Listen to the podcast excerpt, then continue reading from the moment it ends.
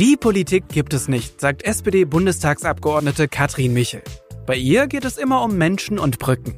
Ihr Mandat versteht sie daher als Auftrag zum Brückenbauen. Von ihrem Wahlkreis und Wohnort in Bautzen nach Berlin und zurück. Und das ist der Podcast Die Brückenbauerin. Ja, lieber Katrin, unser Podcast, der ist ja wirklich wieder frisch wie der Fisch. Es soll ja mal keiner sagen, dass wir nicht auf tagesaktuelle Begebenheiten in deinem Podcast Die Brückenbauerin eingehen. Und deswegen schauen wir doch mal, heute gab es drei Schlagzeilen und ich frage dich, mit welcher möchtest du starten? Möchtest du über den Twitter-Trend AfD-Verbot sprechen oder möchtest du über eine neue Partei, die sich in Sachsen gegründet hat, sprechen?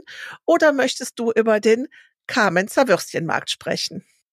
Na, das sind ja Themen, liebe Birgit. Das ist ja ein bunter Strauß der Vielfältigkeit. Und da mache ich es mir heute mal einfach und lass mal die Lokalmatadorin raushängen. Kamenzer Würstchenmarkt. Ich habe es gehofft und ich habe es vermutet. Und erzähl uns doch vielleicht erstmal etwas zum Kamenzer Würstchenmarkt, was es damit auf sich hat. Ähm, ja, wir haben in, in Kamenz eine sehr engagierte Initiative, die City-Initiative. Das sind ähm, ja Handel- und Gewerbetreibende und mittelständische Unternehmen, die vor Jahren, ähm, ich muss auch sagen, auf wirklich Betreiben einer ganz, ganz tollen Frau, Anne Hasselbach, die ist unsere City Managerin. Und ähm, die hat sich damit eingebracht, wir wollten einfach unsere Innenstadt beleben. Weil Kamenz ist eine Kleinstadt. Viele kommen heute nur noch zum Schlafen dahin. Das heißt, es ist nicht so viel los. Und wir wollten einfach zeigen, wie wunderbar doch unsere Kleinstadt ist und wie viele tolle Läden wir doch noch haben, ähm, die es sich einfach lohnt zu besuchen. Und das haben wir verbunden mit, mit kulturellen Sachen. Also es gibt auch eine Frühlingseinkaufsnacht und eine Herbsteinkaufsnacht. Und ähm, ja, wer sich auskennt, weiß, dass es ein Kamenzer Würstchen gibt. Und die Kamenzer, die sind nicht einfach so benannt, sondern sie haben ein eigenes Rezept und sind sogar geschützt. Das heißt, nicht jeder kann einfach eine Kamenzer herstellen als Fleischer, als Metzger und die verkaufen. Er könnte sie Kamenzer Art verkaufen, aber es gibt ganz wenige äh, bei uns im Ort, die sozusagen die echte Kamenzer herstellen. Da haben wir uns überlegt, da könnte man noch auch toll ein Fest drum machen, weil viele mögen die Kamenzer, aber so eine Kamenzer alleine ist ja auch langweilig. Und dann kam der Bautzner Senf dazu, liegt ja nahe. Ah. Und ich kann mich erinnern, vor äh, zur ersten, zum ersten Kamenzer Würstchenmarkt hatten wir einen Kartoffelsalatwettbewerb ausgelobt. Ist ja stark. Und ich habe mich sogar beteiligt. Ach, ist ja stark. So. Ja, ich habe den sozusagen die Holzmedaille errungen. Ich habe den vierten Platz bekommen. Also ich glaube, wir haben damals nach so einem Vorkostwettbewerb mit einer Jury, die hat dann, glaube ich, sechs oder sieben Kartoffelsalat-Varianten ausgewählt. Und die haben wir dann dem breiten Publikum am Sonntag zur Verfügung gestellt, zur Verkostung. Frag mich nicht, ich glaube, ich habe zehn Kilo Kartoffelsalat anfertigen müssen das war schon die Herausforderung. Es wurde dann der vierte Platz und ein ähm, Platz im Kochbuch der Kartoffelsalate. Ja, also das werde ich jetzt direkt mal googeln, wo es das noch zu, zu bekommen gibt bei eBay Kleinanzeigen. Oder vielleicht müssten wir auch einfach am 17.3., das ist das Datum des diesjährigen Würstchenmarktes am 17. März nach Kamenz kommen und dann mal schauen, was es damit auf genau. sich hat. Genau, und, und der ist dieses Jahr für mich auch noch ja, noch besonders wichtig, weil nämlich genau zu diesem Kamenzer Würstchenmarkt am 17. März eröffne ich mein neues Bürgerbüro. Ach, wie schön. In Kamenz. Genau, ich bin nämlich umgezogen und da haben wir uns überlegt, da sind ja eh viele Leute auf den äh, Straßen unterwegs und da macht es doch Sinn, wenn wir da auch zum ersten Mal ganz hochoffiziell unsere Pforten öffnen. So, jetzt habe ich dazu aber direkt mal die Frage, und das war der eigentliche Grund, warum ich auch über den Kamenzer Würstchenmarkt sprechen möchte. Es stellen sich ja dort auch Vereine und Initiativen dar. Du bist SPD-Abgeordnete in Berlin, aber auch, wie ich gesehen habe, im Kreistag. Nein, noch nicht, aber ich möchte es werden. Ich möchte es werden. du möchtest es werden. Und dann erklär mir doch die Initiative Miteinander für Carmens, wie sich das verhält. Ja, genau das ist es. Das heißt, wir für Carmens und äh, das Miteinander drückt es schon aus. Wir haben uns schon im vorigen Jahr mit, mit Leuten getroffen, die alle gesagt haben, wäre das nicht toll, wenn wir so eine breit aufgestellte Liste ähm, auch für, für das Stadtparlament hätten. Und hier geht es tatsächlich um den Stadtrat in Kamenz. Und da haben wir viele Leute dabei, die äh, parteilos sind, sind aber auch einige von der Partei Die Linke, von der SPD. Wir wollten einfach so eine breite Basis bieten und klar machen, wir wollen uns auf Stadtebene nicht unbedingt von der Bundespolitik ähm, so beeinflussen lassen, weil das merkt man ja aktuell. Also wir merken das ganz stark, egal um welche Wahl es geht. Man merkt es immer wieder, dass die, die Menschen aktuell so geprägt sind, dass alles von der Bundespolitik überlagert wird und das ist schade für die Kommunalpolitik, denn die Kommunalpolitik ist für mich, für uns so die wichtigste Zelle, weil da kann ich mich als Bürger, als Bürgerin einbringen und kann auch ganz genau gucken, wenn ich mich da einbringe, was kann ich denn für meinen Ort, für meine Stadt auch erreichen. Also das ist ja das, was viele Bürgerinnen und Bürger einfordern heutzutage. Mhm und dann sagen, ja, die Politiker, die sind so abgehoben. Also im Stadt- oder im Gemeinderat, da kann jeder mitmachen. Und da haben wir uns überlegt, ähm, dass es oft ja so ist, dass wir einzeln als Parteien antreten. Wir können natürlich auch Parteilose auf unseren Listen kandidieren lassen. Und im Endeffekt, wenn es nachher in den Stadtrat geht, bilden wir oft Fraktionen, weil wir doch nicht so viele haben, die einziehen können. Und deshalb haben wir gesagt, lass uns doch den Schritt einfach davor machen und gucken, ob wir ein breites Bündnis für Carmens zusammenbekommen und gemeinsam schon so starten. Und ja, das haben wir, da sind wir gerade auf dem Weg. Also wir müssen äh, Unterstützungsunterschriften sammeln, weil wir ne, können ja von keiner Partei äh, aufgestellt werden, aber wir sind so ungefähr Hälfte Männer, Frauen. Wir sind, da sind ganz junge Le Leute dabei. Die, die eine junge Frau, die, die leitet einen Jugendclub in Kamenz. Also, wo man auch sagt, unsere unterschiedlichen Erfahrungen, die wir alle haben, die zu bündeln und zu überlegen, was braucht Kamenz jetzt vor Ort? Denn wir haben aktuell einen Bürgermeister, der weder unumstritten noch einfach ist. Und wir wollen einfach dieses Bild von Kamenz wieder, ja, ich will mal sagen, ein bisschen mehr mit Lessing verbinden, aber auch mit modernen Ansätzen, wie wir uns eine tolle Stadt Kamenz ein Miteinander vorstellen. Und deshalb haben wir uns so gemeinsam auf den Weg gemacht. Ich freue mich total. Und das ist ja ein unglaublich cleverer Move, zu sagen, ihr habt eigentlich diesen Mix aus erfahrenen Politikern und Menschen mitten aus der Stadtgesellschaft, aber ihr vermeidet es damit zu sagen, es gibt irgendeine Abneigung gegen die Politik, ja. die Politik ja. aus Berlin, sondern es steht Carmens im Mittelgrund, im Mittelpunkt und damit auch, ähm, ja, auch so dieser Mix aus Menschen, parteiübergreifend. Ja. Ja. Großartig. Um, um, um wirklich so am Anfang wirklich da anzusetzen und zu sagen, wie du es wie du es gerade beschrieben hast, von Menschen für Menschen. Und ähm, ja, da werden wir mal gucken, wie das angenommen wird. Wir haben tolle Themen, wir haben schon ein kleines Programm geschrieben, was uns wichtig ist für Carmens. Äh, auch eine Vision, wie stellen wir uns vor? Ich meine, unsere Stadt wird, wird 800 Jahre alt, aber ähm, wir wollen ja, dass es eine moderne Stadt ist und wird und vor allen Dingen eine Stadt, wo die Menschen gerne wohnen. Ja, und Ihr habt natürlich damit auch im Grunde genommen eine echte Alternative. Als so ist es. Seid ihr quasi eine Protestbewegung. Aber eine Protestbewegung so, wogegen, ist jetzt die Frage, ne? Nee, nee, äh, und gerade, gerade das wollen wir nicht sein. Ja. Wir wollen für etwas sein. Ja. Weil ich glaube, in der heutigen Zeit gibt es unzählige Aktionen oder Bündnisse, die gegen etwas sind. Und da wollen wir uns ganz bewusst dagegen entscheiden und sagen, mhm. wir wollen für etwas sein. Wir stehen für etwas, das ist positiv belegt und wir wollen es für uns, für unsere Stadt, für unsere Bürgerinnen und Bürger. Mhm. Mhm. So, und bei dem Thema, äh, wir möchten nicht gegen etwas sein, da können wir jetzt schon mal äh, wunderbar zum nächsten Thema springen. Gestern gab es eine Ankündigung auf Twitter, in der es hieß, morgen wird das Thema AfD-Verbot trenden. Ja gut, dann hat man natürlich gedacht, was mag jetzt kommen?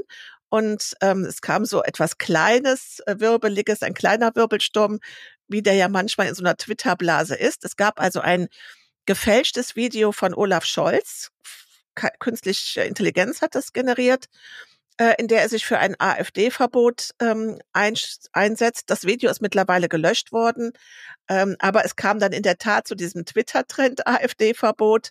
Und ich würde gerne mit dir über dieses Thema sprechen, weil wir haben das ja jetzt auch häufig gehabt nach der Veranstaltung in Potsdam, die publik geworden ist. Und du hast es auch in Briefen, die du bekommst, in dein Abgeordnetenbüro äh, auf der Agenda. Und äh, wo sich also besorgte Menschen an dich wenden und schreiben, liebe Frau Michel, was können wir machen? Können wir die AfD verbieten? Äh, können wir äh, Björn Höcke die Grundrechte absprechen? Bitte helfen Sie uns. Wie gehst du damit um? Ich, ich möchte das gerne erweitern, weil tatsächlich schlagen beide Seiten des Trends bei mir im Bürgerbüro auf nämlich diejenigen, die sagen, wir müssen unbedingt was tun, wir müssen das alles verbieten. Mhm. Aber natürlich auch die, die sagen, ist denn Verbot, ist es denn demokratisch? Also die, die ähm, mich quasi als Politikerin dazu aufrufen, dagegen zu sein. Und da merken wir wieder die Gemengelage, in der wir uns ganz oft befinden in so schwierigen Themen, man muss unbedingt für oder gegen etwas sein und es muss sofort kommen, wie aus der Pistole geschossen. Und nicht nur dieses Thema, da lade ich einfach alle Menschen dazu ein, bisschen länger drüber nachzudenken. Weil wir neigen als Menschen oft dazu, wenn uns was nicht, ich sag's jetzt mal so volkstümlich, in den Kram passt, mhm dann untersagen wir das, dann verbieten wir das und dann ist es weg und dann brauche ich mich damit nicht mehr beschäftigen. Das ist so einfach, weil natürlich könnten wir das anstreben, eine Partei zu verbieten. Trotzdem, und da bin ich froh, dass unsere, unser, unsere Gesetze so geschrieben sind, dass man das eben nicht leicht machen kann. Mhm. Es sind unglaublich hohe Hürden äh, aufgetürmt, die man braucht, um eine Partei wirklich verbieten zu können. Und das ist auch gut so, weil sonst könnte ja, egal wer auch gerade immer eine Mehrheit im Parlament hat, unliebsame Parteien äh, verbieten. Und diejenigen, die das damals auf den Weg gebracht haben, die sind da sehr bewusst mit umgegangen und haben gesagt, wenn so ein Fall eintritt, dann muss der wirklich darf man es nicht einfach so hoplahi machen, sondern man muss es ganz, ganz extrem einordnen, beobachten und dann, wir haben ja auch Organe wie der Verfassungsschutz, mhm. wenn dann jemand nach einer langen Beobachtungszeit zu dem Bild kommt, dass das nicht nur jemand ist, der gegen unsere Verfassung agiert, und das merken wir ja ähm, im, im, im, auch wir als, als Parlamentarierinnen hier, wie die AfD spricht, in welchem Wording die unterwegs sind. Da, na, wir, wir, wir kennen Reden von Björn Höcke, du hast es gerade gesagt, ja. äh, wo wir denken, oh mein Gott, darf der das sagen? Ja, wir haben Meinungsfreiheit, aber wenn langfristig erkennbar ist, dass jemand nicht nur, ich sag's jetzt mal so, schlecht über unsere Demokratie spricht. Es muss klar erkennbar sein, dass er Bestrebungen ähm, dazu hat, diese Ordnung mit Gewalt mhm. sozusagen abschaffen zu wollen. Mhm. Und, und diese Punkte, ne, das ist jetzt einfach mal das Theoretikum, dass man ja. einfach sagt, ja, haben wir Verfassungsfeinde, dann haben wir im Grundgesetz sozusagen dieses Parteienverbotsverfahren als Möglichkeit, und das ist übrigens Artikel 21 Absatz 2 im Grundgesetz, das ist da manifestiert, Komma, trotzdem muss man den langen Weg gehen. Ja, und genau mit dem langen Weg, das ist ja jetzt auch die Frage. Es wäre auch ein langer Weg und es würde uns jetzt aktuell auch nicht groß helfen, weil es eben über Jahre dauern würde. Äh, ich gehörte auch zu denen, die spontan gesagt haben, so jetzt ist Schluss, jetzt muss ein Verbot her. Und äh, ich meine, auch wenn man sich das Buch von äh, Björn Höcke durchliest, gibt es genügend Ansätze zu sagen, das ist mehr als einfach nur ein paar verschwurbelte Ideen, sondern das ist ein klar verfassungsfeindlich, aber ich fand es dann auch ganz spannend. Du hast gesagt, das Abwägen, das Überlegen. Es gab am Wochenende eine Podcast-Folge von dem Kollegen, Kollege, das, das hört sich gut an, Gabor Steingart. Und zwar hat der den äh, Dr. Prantl, Heribert Prantl und den Professor Papier eingeladen, eine, eine Pro- und Kontradiskussion zum AfD-Verbot zu machen. Ähm, Prantl war dafür und hat gesagt, es wir müssen es wirklich verbieten, weil wenn wir es jetzt nicht machen, ist es irgendwann zu spät. Und äh, die, ähm, der Professor Papier hat gesagt, nein, ähm, er ist dagegen, hat es auch begründet und das ist sehr empfehlenswert, also auch dieser Argumentation zu folgen. Und er hat aber vor allen Dingen auch gesagt, was wir brauchen, und was uns hilft, das ist einfach, dass wir die Sorgen und Nöten der Menschen ernst nehmen und unsere Politik ändern. Nur damit bekommen wir es geändert, indem das, was jetzt vielleicht 15, 16 Jahre nicht gut gelaufen ist, und es ist halt immer wieder das Thema der Migrationspolitik, ähm, dass wir, dass wir uns da an die Arbeit machen und äh, damit ähm, radikalen Strömungen den Wind aus den Segeln nehmen. Und das fand ich ganz gut. Äh, ich habe mir das angehört und das passt jetzt ein bisschen zu dem, was du sagst. Lieber drüber nachdenken, abwägen und auch beide Seiten sehen und vor allen Dingen nach einer, zu einer guten Lösung kommen. Ne?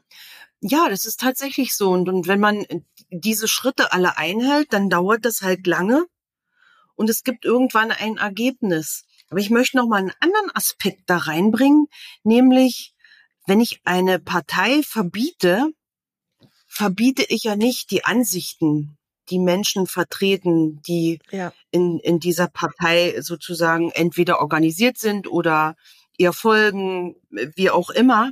Also das ist genau das, was du sagst. Wir müssen überlegen, wie können wir denn unsere Art und Weise, ähm, ich sag jetzt mal auch, auch mit Ängsten umzugehen, ändern und was müssen wir an unseren Politikstilen ändern, aber auch man muss auch gar nicht so groß gucken.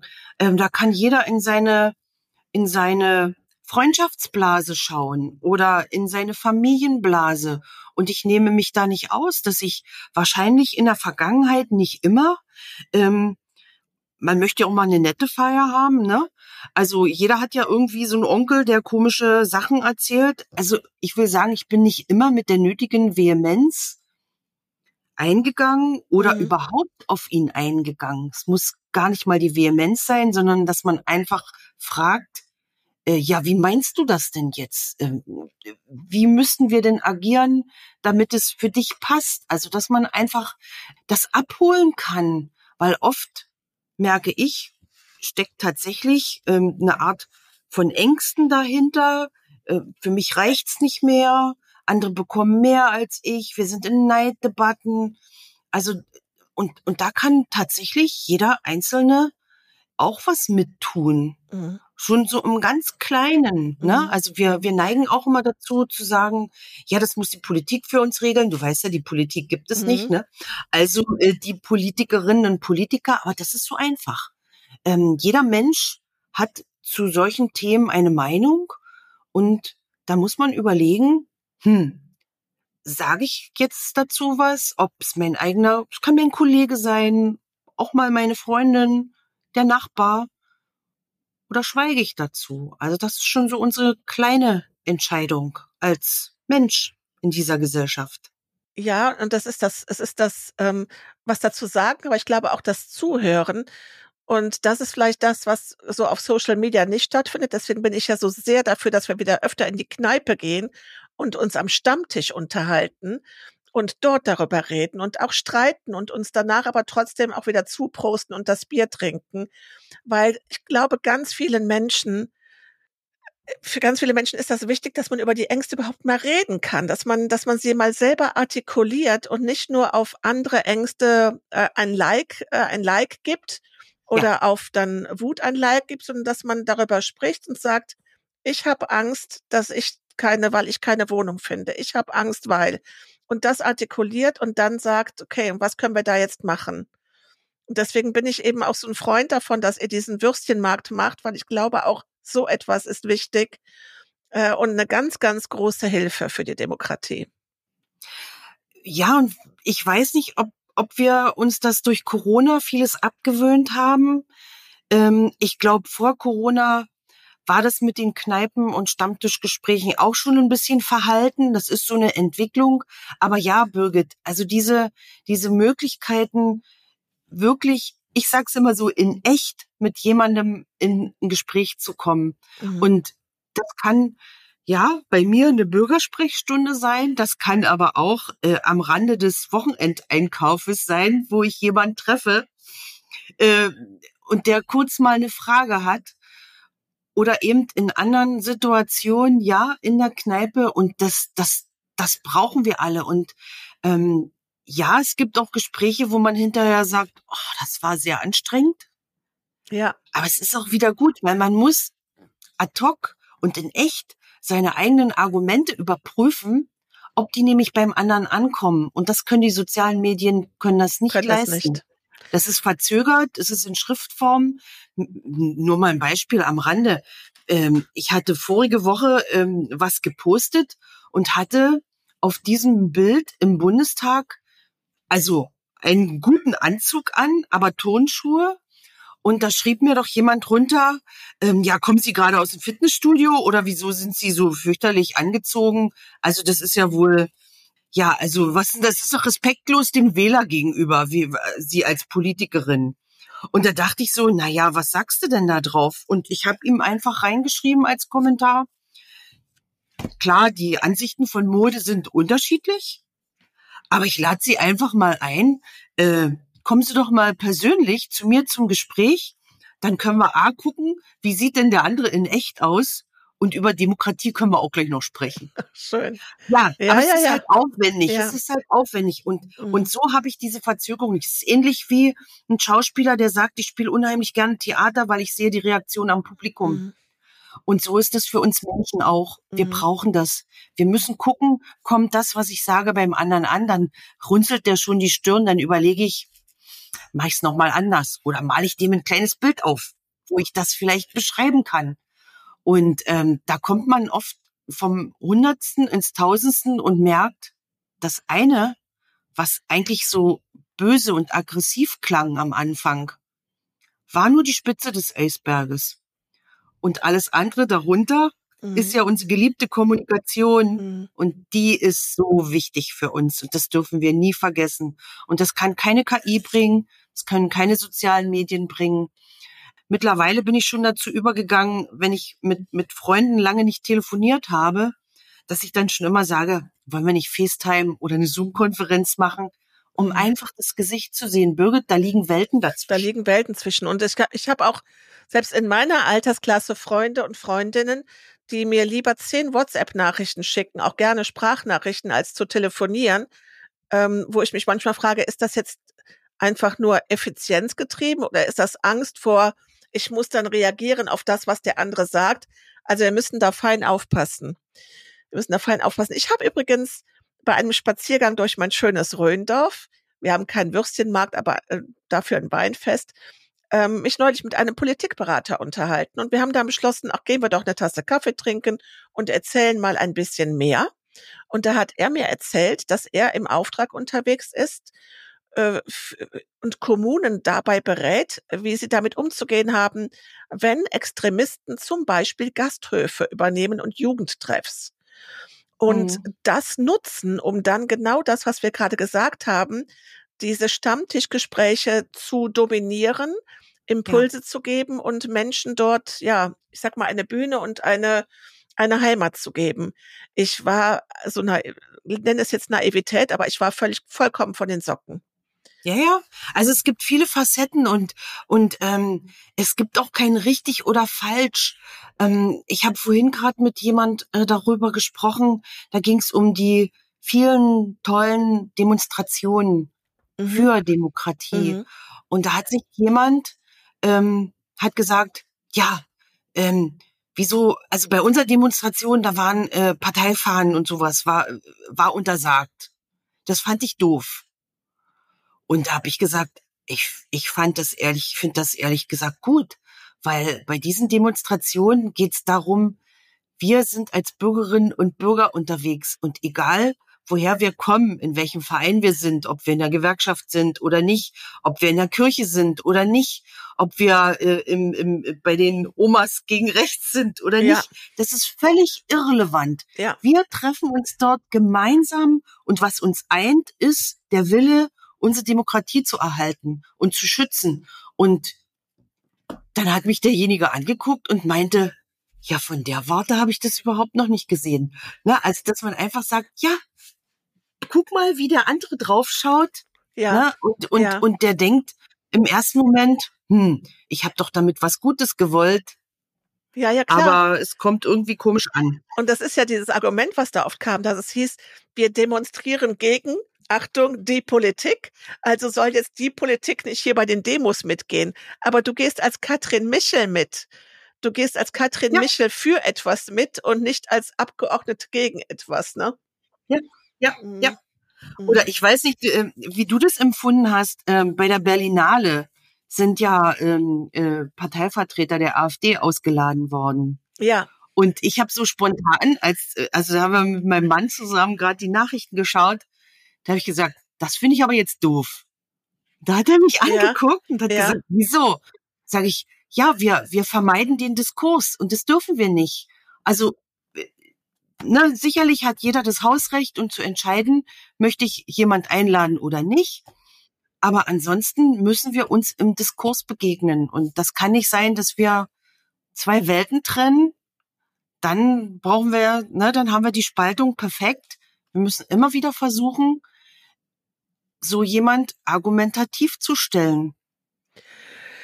Es fällt natürlich unglaublich schwer, ja, wenn ich mir dann anschaue, dass äh, wenn ich jetzt in einen Landtag gewählt werde und damit dann auch automatisch, möchte ich mal fast sagen, in einem Rat sitze, der sich um die äh, Kulturdenkmäler gegen den Nationalsozialismus ähm, wendet, dass ich in Rundfunkräten sitzen kann etc. Das fällt natürlich schwer, das auszuhalten, dass wir uns diesen Kontroversen stellen müssen. Richtig. Und du hast es schon gebracht, nicht nur aushalten, sondern stellen. Und äh, da wir da bei, bei diesem äh, Momentum können wir uns auch selbst immer wieder überprüfen, weil ähm, es reicht eben nicht, dann sind wir nicht besser, wenn wir nur ein Schild hochhalten und sagen, wir sind dagegen, sondern wir müssen überlegen, unsere, unsere Gesellschaft verändert sich mhm. in einer irrsinnigen Geschwindigkeit.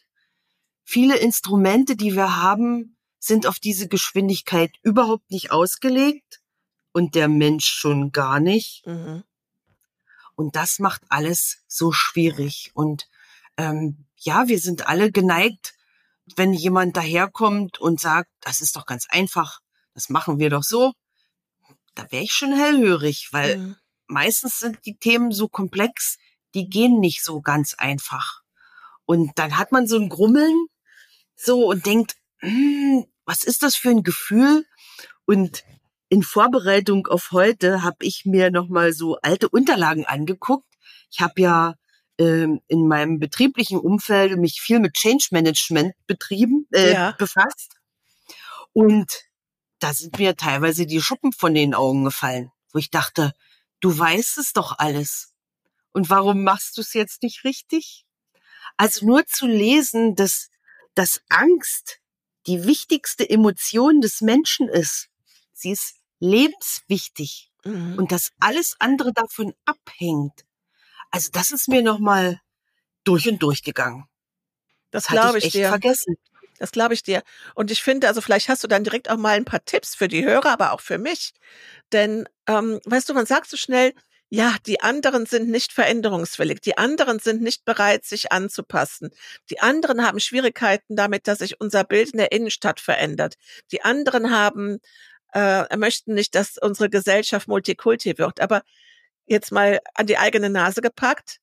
Ich möchte nicht, dass sich unsere Welt verändert. Ich möchte nicht, dass wir in einer Gesellschaft leben, die nicht freundlich ist, die nicht offen ist. Äh, wie kann ich denn auch diesen Change-Prozess dem besser begegnen, der sich da abzeichnet?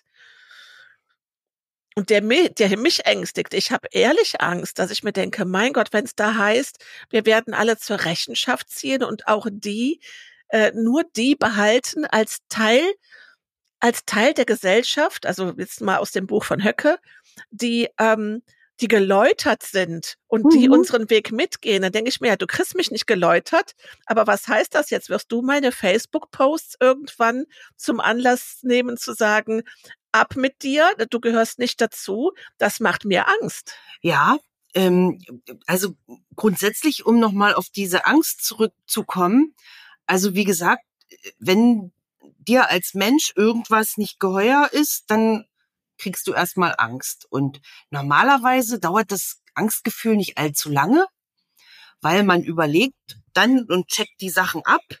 Äh, ist es jetzt lebensbedrohlich oder nicht?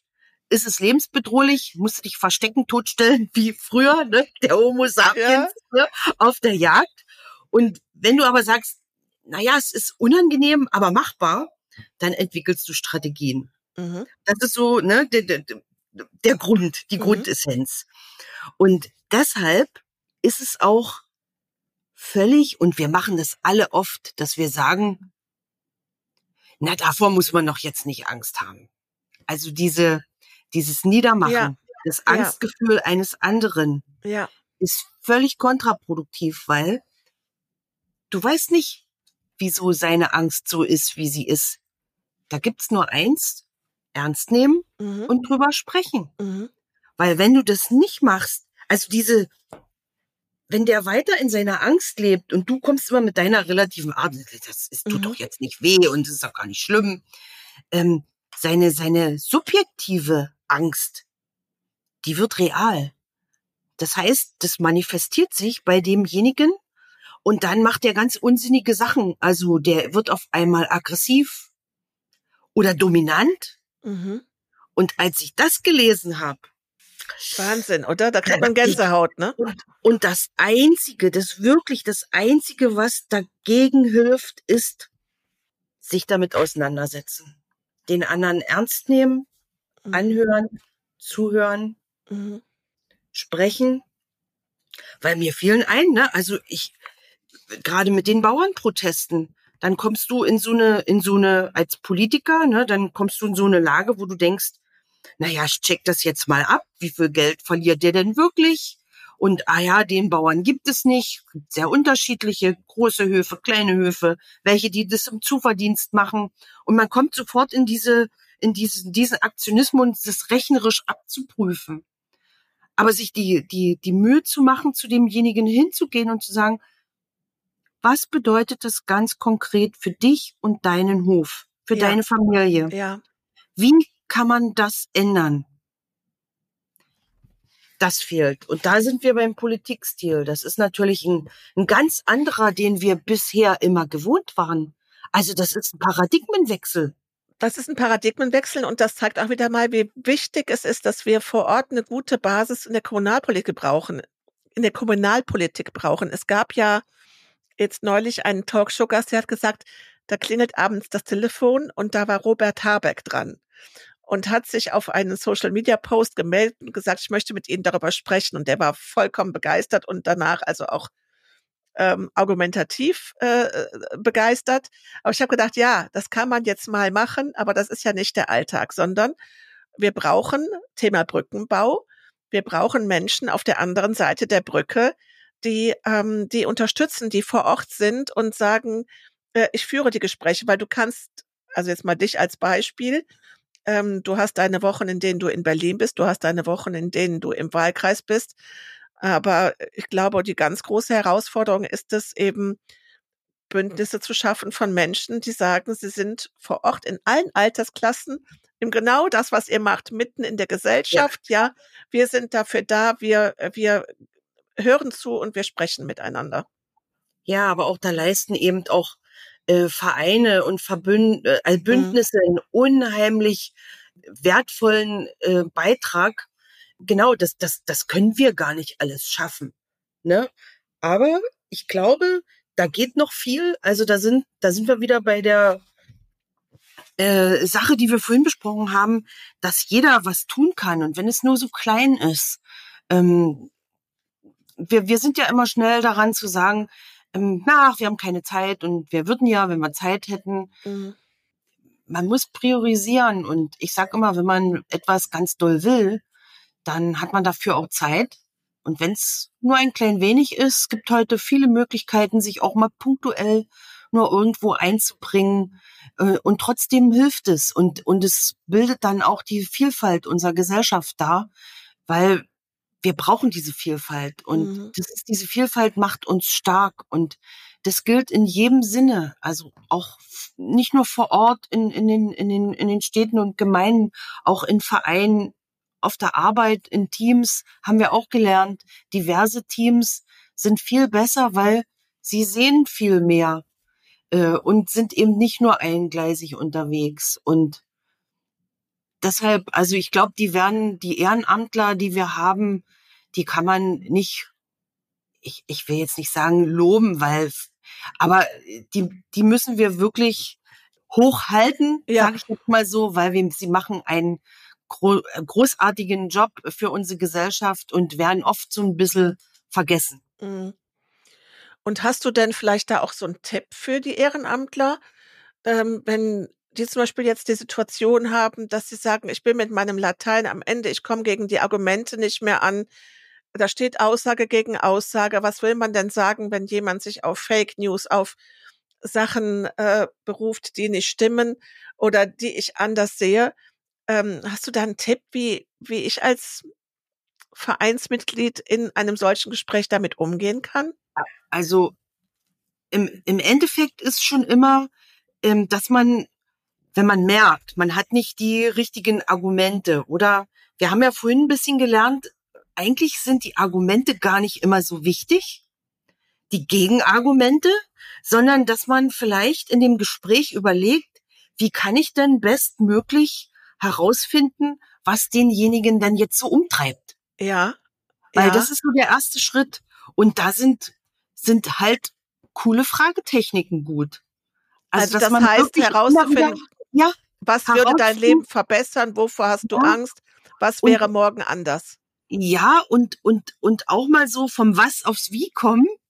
Das ist auch immer sehr hilfreich, ah. weil dann muss derjenige sich auch mal Gedanken machen. Wie könnte es denn aussehen? Weil beim Was kann man oft sagen, ja, das muss halt anders sein. Äh, die, die Ampel muss weg und dann wird alles gut. Und äh, wir brauchen wieder billiges Erdgas und Erdöl und dann ist alles wieder wie früher. Mhm sondern einfach, wie, wie soll es denn passieren? Mhm. mhm. Also, dass man denjenigen auch animiert und mhm. immer in einer wertschätzenden Kommunikation bleiben. Mhm. Natürlich hat man immer die Exit-Funktion, wenn jemand, ähm, sage ich jetzt mal, die wertschätzende äh, Haltelinie verlässt und das mehrfach, kann mhm. man das ansprechen. Dann kann man natürlich so ein Gespräch auch beenden mhm. oder sich daraus herausgeben. Aber es ist wirklich interessant, wenn man so ein Gespräch angeht, um gar nicht zu sagen, habe ich jetzt auch die ganzen Argumente in petto und vielleicht weiß ich das ja gar nicht. Ich weiß auch nicht alles. Ich muss auch vieles nachfragen, dass man ja erstmal fragt, wie tief sitzt denn und wo genau? Und wenn man das gefunden hat, dann jemand suchen, der sich da auskennt. Und im Zweifelsfall geht natürlich immer, dass man einen Abgeordneten, eine Abgeordnete anfragt. Und das geht ja über so viele Kanäle, ob das jetzt über Social Media ist oder mir einen Brief zu schreiben. Und wir kriegen da wirklich oft Anfragen, wo wir denken, das haben wir ja auch noch nicht gehört. Und das hilft uns wieder, weil wir beschäftigen uns dann auch mit dem Thema. Und es hilft vielen anderen. Also das ist, aber es ist vielleicht noch mal eine Idee. Vielleicht sollte ich sowas auch mal veröffentlichen. Also das also mit das dem so, vom ne? Was zum Wie fand ich jetzt gerade schon ganz toll. Und ja, ich glaube auch einfach, dass es sehr gut ist, wenn man alleine im Gespräch, ins Gespräch kommt und im Gespräch bleibt, weil das, was ich einmal ausgesprochen habe und das, was ich gesagt habe und ich habe mit jemand darüber reden können, das ist ja das, was ich meine mit der Kneipe. Das tut schon so gut. Ja. Und das ist eine Hilfe. Und danach sage ich mir vielleicht, komm, jetzt trinken wir noch ein Bier zusammen und nicht, ich gehe wieder ins Netz und lass, lass mich radikalisieren. Ne? Ja, und, und, und man wird merken, also da kann ich auch jeden nur ähm, animieren, dass äh, beim Bierchen oder beim Weinchen in der Kneipe oder auch beim Käffchen äh, die Zeit mindestens genauso schnell vergeht wie auf Social Media. Mhm. Aber man verbringt sie gemeinsam mhm. mit jemand und mhm. da ist immer ein Mehrwert dabei. Das stimmt. Immer. Das stimmt. Ja, aber kommen wir nochmal zu einem anderen Thema, was auch jetzt äh, euch in Sachsen umtreibt. Es gibt jetzt, steht jetzt ein äh, erster Parteitag an äh, von dem Bündnis Sarah Wagenknecht. Die haben sich jetzt, also Sachsen ist die erste, das erste Bundesland, in dem jetzt äh, die Landesgruppe gegründet wird. Und es soll also am Samstag in Chemnitz einen Parteitag geben. Ich habe gelesen, hinter verschlossenen Türen. Das Wort hat mich ja wieder mal an dunkelste Zeiten erinnert. Ne? Macht ihr das auch so? Habt ihr bei der SPD oder bei äh, äh, gemeinsam für mittendrin in Kamenz, habt ihr da auch die Türen zu? Nee, nee, wir haben da die Türen immer ganz weit offen und laden auch immer ganz viele ein. Und wir laden auch nicht nur Journalistinnen und Journalisten ein, sondern auch wir sind ja eine Netzwerk- und Bündnispartei, die SPD in Sachsen, so dass wir auch ganz viele von unseren Bündnispartnerinnen einladen und sie, und sie dazu einladen, an unseren Gedanken teilzuhaben. Mhm. Ähm, wir sind immer ganz erpicht auf Feedback, weil ne, außerhalb so einer Parteiblase sieht man ja vieles nochmal ganz, ganz anders. Und ich muss sagen, äh, das, was wir gegenwärtig erleben, das ist eine großartige Zusammenarbeit, auch mit den Gewerkschaften, dass wir uns sehr bewusst sind ähm, für unsere Verantwortung in Sachsen, auch zu den nächsten Wahlen. Und da natürlich ähm, mit unseren Bündnis- und Netzwerkpartnerinnen voll unterwegs sind und uns da gegenseitig auch stärken. Das finde ich aber jetzt nochmal einen ganz tollen Hinweis, weil das wird ja auch oftmals so belächelt, dass es auf den Parteitagen äh, vor der Halle äh, diesen Jahrmarkt gibt, äh, diese, diese Kongressveranstaltung und die Aussteller ähm, der, ja, der Partei äh, gut gesonnen, gelittenen ja, Organisationen. Ja. Aber es geht genau darum eben auch, dass man sagt, ja, das ist ein Zuhören und ein Austauschen und das ist wichtig, dass wir uns da vor Ort alle gemeinsam treffen und gute Entscheidungen treffen. Ne? Ja, und, und da trifft man vor Ort, sage ich jetzt mal, die Unternehmerin, die eine private, private Schulen betreibt, mhm. ähm, mit ihren, äh, mit das, was, was sie umtreibt, äh, genauso wie jemand, der äh, einen kleinen und mittelständischen Betrieb hat oder eben auch der in einem großen Unterbetrieb unterwegs ist. Also, mhm. ne, wir hatten ähm, das letzte Mal, wir haben gerade ein, ein, Unternehmen in Sachsen, Metal Flow heißt das, ähm, die streiken jetzt schon ewig lange, weil es ist ein Unternehmen, was unheimlich viel Geld verdient in Deutschland, aber aus China kommt und hier keinen Bock hat, vernünftige Arbeitsbedingungen für die Kolleginnen und Kollegen äh, darzustellen. Und da sind wir ganz fest an deren Seite, weil wir sagen, nee, das können wir uns hier nicht bieten lassen. Ja. Und das sind so unsere Interaktionen, die wir äh, durchführen. Und deshalb finde ich das schon sehr lustig, dass jemand, der sich ja quasi auf die Fahne schreibt, dass er ja die Freiheit, die Öffentlichkeit, die Demokratie in Persona im Chanel-Kostümchen quasi ist, äh, dass der dann die Türen zuschließt, ist schon putzig. Ja, mich würde jetzt mal, ich bin ja eine Frau und Frauen sind immer neugierig, interessieren, wie groß denn der Saal ist, den sie da mieten und ob sie den extra groß mieten und dann mit nicht ganz so viele Menschen drin sitzen. Ich habe keine Ahnung. Also ich kann es dir sagen, ich habe mich auch ein bisschen vorbereitet. Es sollen 60 Personen anwesend sein. Mhm. Und Sarah Wagenknecht selbst nicht. Und da habe ich nur gedacht, wie dumm kann man denn sein? Also da kann ja keine kein Wandertag mit äh, Oscar äh, wichtig genug sein, als dass ich auf meinem ersten Landesparteitag nicht selber anwesend bin. Also wenn, wenn wir jetzt wie andere unserer Kollegen, wie du vorhin schon gesagt hast, ähm, das gleichsam mit der Kamera begleiten würden, hätten jetzt die geneigten Zuhörerinnen gesehen, wie wir der Mund offen stand. Das ist ja unglaublich, ne? Ja, ja. Aber ja, ähm, ich bin mal gespannt. Es wird ja auch immer, ich meine, das ist jetzt ein bisschen Bubble Talk, aber es wird ja auch immer gesagt, dass das einer ihrer Schwächen ist, dann hinterher auch zu arbeiten. Ne? Aber gut. Gut, wir, also ich sag mal so, wir sind natürlich in, in, in unseren äh, demokratischen Bündnissen auch überall unterwegs und gucken uns an, wie es vor Ort ist. Und natürlich haben wir äh, die Linke auch bei uns in Kamenz, in Bautzen. Und da war jetzt erstmal nichts von Wanderungsbewegungen äh, mhm. zu spüren. Ich bin mal gespannt. Man kann ja auch ähm, Menschen in so ein Land verbringen, damit dann dort was gegründet wird. Also schauen wir mal. Ja, schauen wir mal. Schauen wir mal. Also ähm, sie wird sich daran messen müssen, diese Partei wird sich daran messen müssen, was sie letztendlich in einem Programm äh, darstellen wird, hoffentlich was äh, größer als fünf Bullet Points sind und nur daraus besteht, äh, wer alles doof und dagegen ist. Also ich bin mal gespannt. Bis mhm. jetzt ist mir da noch nichts untergekommen von Substanz und schauen wir mal. Wer weiß, was aus nach Chemnitz entsteht, was dort alles, äh, was dort ja. für ein Papier entstehen wird. Ja. Behalten wir im Auge. Du hast gerade angesprochen, ähm, du hast gerade von China gesprochen und von den ähm, Arbeitsplätzen. Das bringt mich nochmal auf ein anderes Thema, China. Und zwar die Plattform TikTok, die gerade einen, ähm, durch deren Hilfe gerade einer der, ja auch kann man sagen, ähm, etwas extremen Podcasts äh, auf Platz eins gelandet ist der deutschen Podcast-Charts. Ähm, TikTok ist ja angeblich so fest in blauer Hand, wie man so sagt. Und ganz viele, ja, eben auch rechtsradikale äh, Posts werden dort geteilt, Videos werden dort geteilt. Wie siehst du das mit Blick auf die äh, anstehenden Wahlen und wie siehst du da auch die Verantwortung, die wir haben, äh, auf TikTok etwas genauer zu schauen?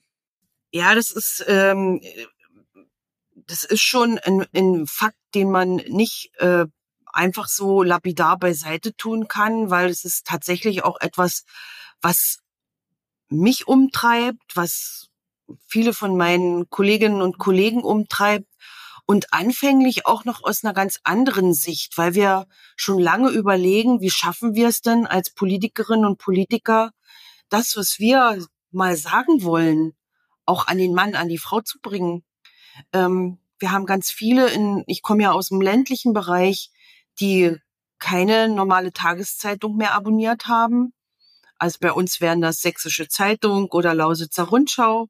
Da gibt's immer weniger Leser. Mhm. Und ähm, dann haben wir den anderen Part, die sozialen Medien mit all ihren ähm, Werkzeugen, die sie da bieten. Und auch da wissen wir nicht, wer konsumiert das, wo, wo landet das letztendlich. Und die dritte Säule ist die, Birgit, ich sprach vorhin davon, dass sich unsere, unsere Welt rasant verändert und wir oft nicht die richtigen Werkzeuge dazu haben. Und für meine Begriffe sind die sozialen Medien da in, in, in wirklich ein Beispiel dafür, wie wir nicht mehr in der Lage sind, äh, wirklich zu überprüfen, was da ausgespielt wird. Ähm, ist das wahr? Ist es unwahr? Mit welchen Mitteln wird da agiert? Wir, wir haben es gehört von den, den letzten äh, Wahlen in, in, den, in den USA dass es da irgendwelche Beeinflussungen gegeben hat und das findet bei uns ja schon statt. Und ich will da auch gar keinen jemand nennen, der, der vielleicht jetzt besonders betroffen oder weniger betroffen ist. Es ist eine Art von Meinungsbildung, die von jemandem in die Welt gesetzt werden kann, wenn er denn zum Beispiel über enorme finanzielle Ressourcen verfügt. Mhm. Und wir mittlerweile, nicht nur unsere ganz jungen Menschen, und da sind wir ja bei TikTok, wo ja die Beurteilungskompetenz noch ganz, ganz am Anfang ist und wir mit unserem Schulsystem nicht wirklich dazu beitragen, diese Beurteilungskompetenz zu erhöhen mit wachsendem Alter. Ja. Aber wo wir immer noch sagen, äh, und ich würde mich da nicht ausnehmen, ich habe ja auch drei Töchter, die zwar mittlerweile schon erwachsen sind, aber äh, wenn du glaubst, du bist ein gefestigter Mensch, Du bist ja nicht 24-7 äh, bei deinem Kind dabei und guckst, was konsumiert er denn da so den ganzen Tag? Absolut. Also da, das ist, äh, ich, ich empfinde das schon und also das ist schon gefährlich und das macht bei mir auch eine Angst. Ähm, ähm, auch zu für mich selber festzustellen, bin ich denn immer und überall in der Lage festzustellen, ob diese Aussage, dieser Fakt, ob der jetzt wahr ist oder nicht. Und nun gehöre ich noch zu einer Generation, die schnell mal dann ne, versucht, auf unterschiedlichen Medien zu schauen, findet man dazu was, was könnte es denn sein, stimmt das, passt das? Aber man hat auch nicht immer die Zeit und oftmals wird es ja auch in einer netten, lustigen Verpackung dargereicht. Ja, ja, das ist, das ist dann auch noch so das, äh, das Faszinierende daran, dass man dann sieht, okay, da werden äh, Methoden angewandt, die äh, aus der Psychologie kommt, äh, echt, echt clever und smart sind. Ne? Und ähm, wo man dann im Gegenzug sieht, dass es bei anderen Menschen doch dann sehr darum geht, nee, komm, lieber erst nochmal drei Schleifen drehen und nochmal fünfmal mit Pressereferenten abstimmen und dann einen Posten einen Monat rauslassen, ja. Da sind da schon genau gehen. das sind, das sind da schon zwei am Tag passiert, zwei tolle Videos viral gegangen und du kannst es überhaupt nicht mehr steuern. Also auch da äh, ist es so, das auch ein Thema der Schnelligkeit. Aber danke, Birgit, weil ohne dass du es jetzt gemerkt hast, hast du dich nämlich vom wir sind dagegen, was können wir dagegen unternehmen, ja. auf die Pfadbildung und hast gesagt, was können wir dafür tun, dass wir auch so gut sind. Mhm. Mhm. Oder vielleicht besser. Und wie können wir das machen? Und wie, wie müssen wir das umsetzen? Ja. Ja. Ja. Das ist so. Du, Katrin, ich finde nach wie vor, es braucht Zeit für diese Themen. Es braucht mehr als diese 30 Sekunden. Und deswegen bin ich heilfroh, dass wir diesen Podcast machen, um diese Themen mal in Ruhe zu beleuchten, dass man uns beim Nachdenken zuhören kann. Ja, dass wir nicht immer sofort die Antworten parat haben, sondern auch hier im Gespräch mal abwägen, überlegen, kurz stutzen und dass wir dieses Format ähm, als ein Angebot haben. Und wir können ja jetzt auch mal einen Aufruf machen. Wer möchte, kann aus diesem Podcast Sequenzen machen, daraus kleine Videos erstellen und die auf TikTok, auf TikTok teilen. Und zur Belohnung, äh, Kathrin, du musst das ja schon incentivieren, zur Belohnung gibt's dann ein Würstchen vom Kamener Würstchenmarkt. Wärst du dabei? Ja, ich habe jetzt gerade überlegt, da wir ja nur Tonschnipsel versenden könnten, ja. würden wir quasi ein neues Produkt erfinden. Ja. Wir würden quasi Mini-Podcast-Schnipsel verbreiten. Ja. Dafür würde ich sogar selber Kartoffelsalat machen. Also, dann würde ich sagen, bin ich mal heute die Erste, die auf TikTok damit rausgeht. Und ich nehme dich beim Wort. Ja, das ist eine gute Idee. Katrin, ganz lieben Dank. Wir haben wieder, wir haben wieder, sind wieder vom Hölzchen auf Stöckchen gekommen, oder?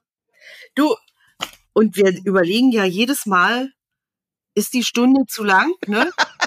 es ist unglaublich und es gibt ja, kann man ja verraten, ja. Äh, Kolleginnen und Kollegen von uns, die haben Folgen, die gehen drei Stunden. Mhm. Und da denkst du am Anfang, ach du lieber Gott, drei Stunden wenn das Thema interessant Ja. ist, dann spielt die Zeit eine untergeordnete Rolle. Absolut. Und da meine ich die Zeit nach oben. Ne? Also so, weil Zeit ist für uns alle natürlich als Menschen sowieso begrenzt. Mhm. Und in unserem tagtäglichen Umfeld hört man ständig, ah, dafür habe ich keine Zeit und Mhm. nee, jetzt nicht. Und dass man Mhm. einfach sagt, für wichtige Themen dieser Zeit muss man sich die Zeit jetzt nehmen, Mhm. sonst haben wir sie in Zukunft nicht mehr. Mhm. Oh, was für ein schönes Schlusswort. Das war der Podcast Die Brückenbauerin der SPD-Bundestagsabgeordneten Katrin Michel. Wenn Ihnen der Podcast gefallen hat, abonnieren Sie uns gerne auf einer der Podcast-Plattformen. Sie bekommen dann automatisch die neuen Folgen auf Ihr Handy.